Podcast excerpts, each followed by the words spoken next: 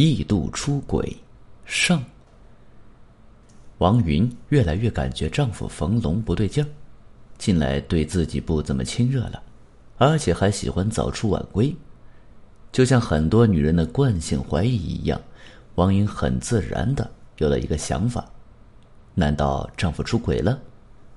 想虽然这么想，怀疑虽然这样怀疑，但王云并没敢将之上升到肯定的高度。毕竟两个人感情很深，毕竟两个人在一起很多年了，有点冷淡的感觉也是正常的。王云真正怕的是丈夫的眼睛，那对说不清是冷是淡，是清澈还是浑浊的眼睛，让人感觉有点发毛，又让人难以捉摸。他老是喜欢怔怔的盯着自己。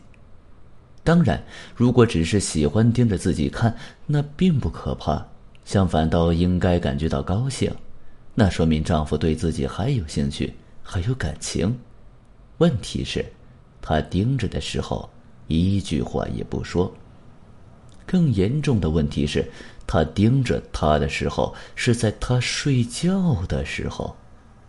当然，并不是每次他都是睡着了。如果每次他真的睡着了，他就不会发现，也就永远不会感觉到恐惧了。可是，偏偏有两次，他没有睡着，是无意中睁开眼睛发现的。在那以后，他就有意的假装睡着，于是他才发现，这样的情况是每天都在发生。他真不敢相信。以前有多少个夜晚就这样毫不知情的被丈夫盯着？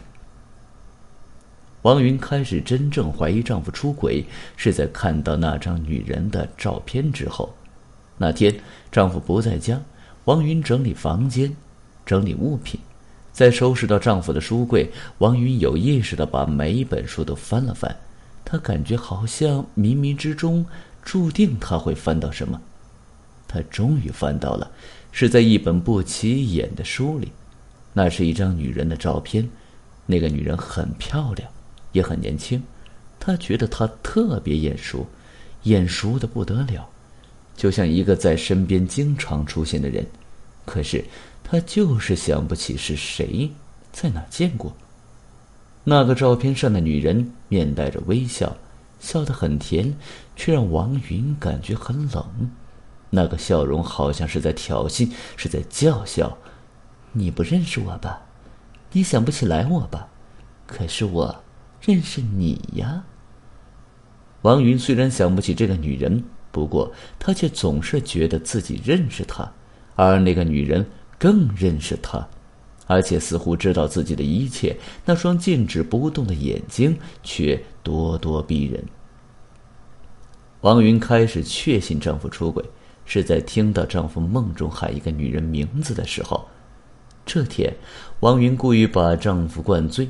她听说男人只有在说梦话的时候才是最真实的，但是冯龙却很少说梦话。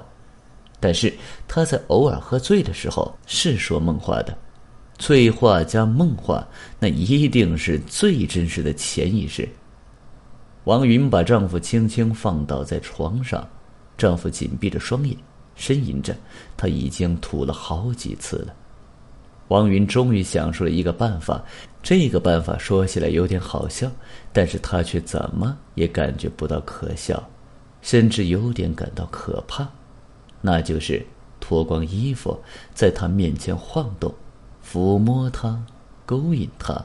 一个妻子在自己丈夫面前脱光是很正常的，但是在今天这个时候，这个气氛下。这个意识下，在丈夫意识模糊的情况下这样去做，对着自己的丈夫尽最大的努力去勾引，怎么都让人感到一种恐怖的淫荡，甚至有一种强奸的感觉。但是王云管不了那么多了，她脱掉衣服，在丈夫面前毫无保留，然后又一点点的脱掉丈夫的衣服，接着她开始一点点的抚摸丈夫的敏感地区。一点点的挑逗她，丈夫终于渐渐有了感觉，而且感觉竟越来越强烈了，身体已经有了反应，嘴里还发出了闷哼声，只是眼睛仍然没有睁开。王云终于压在冯龙的身上，而冯龙就在进入王云身体的一瞬间，终于喊出了一个人的名字：高燕。高燕，高燕是谁？这个名字怎么这么熟悉？但又无论如何也想不起来在哪听过，就像那天看到的那张照片上的女人，熟悉而又陌生。难道高燕就是那个照片上的女人？难道高燕就是丈夫的情人？王云虽然心里不舒服，难过的要死，但是她仍然忍受着。她轻声问道：“你是在叫我吗？”丈夫呢喃的应道：“我是在叫你啊，爷爷，我好想你啊！你离开我已经三年了。”什么？他离开他已经三年了？是生离还是死别？为什么离开三年？但这已经都不重要了，重要的是，丈夫心里确实想着一个女人，而且已经至少三年以上，而且三年不见，仍然在想念，这才是最关键的。这天晚上，王云背对着丈夫睡，却怎么也睡不着。她忽然听到门外有响动，好像有谁在敲门。她想叫醒丈夫。却知道叫不醒，她也不想叫。她不希望丈夫现在醒过来，也许他醒过来之后是更可怕的。她来到门外，外边忽然没有了声音。他蹑手蹑脚的把眼睛靠向门上那猫眼，向外看。咦，怎么什么也看不到？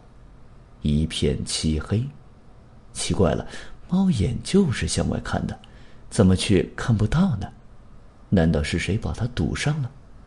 王云忽然害怕起来，这说明外面真的有人呢。可是，他忽然又发觉，外边并不是漆黑一片，好像只是一小块黑黑的东西遮住了这里，而且这小块的黑东西，竟然有点轻微蠕动的感觉。忽然，那小块黑黑的东西向后移动了一点，有黑又有白，啊！那是一双眼睛。本集已经播讲完毕，感谢您的收听，请您多多点赞评论。如果喜欢，请订阅此专辑，谢谢。